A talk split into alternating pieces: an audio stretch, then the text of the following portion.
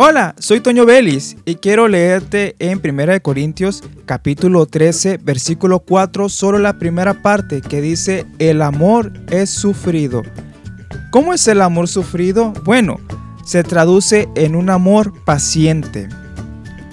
La persona que tiene el amor paciente, que ha sido desarrollado como fruto del Espíritu, de una vida de oración, una vida de entrega a Dios, va a tener un amor con la capacidad de que aún siendo ofendido, molestado, aún siendo herido, va a perdonar, va a tener misericordia, va a tener paciencia, tolerancia y muchas cosas más que para la persona carnal es muy difícil. Pero aquel que es el hombre salvo por Dios, por su gracia, por su misericordia, produce un amor que es paciente, ese amor sufrido y nosotros debemos de externarlo a la gente.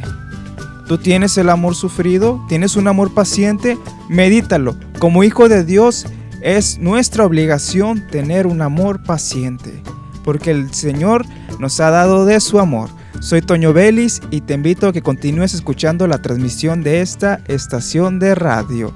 Dios te bendiga.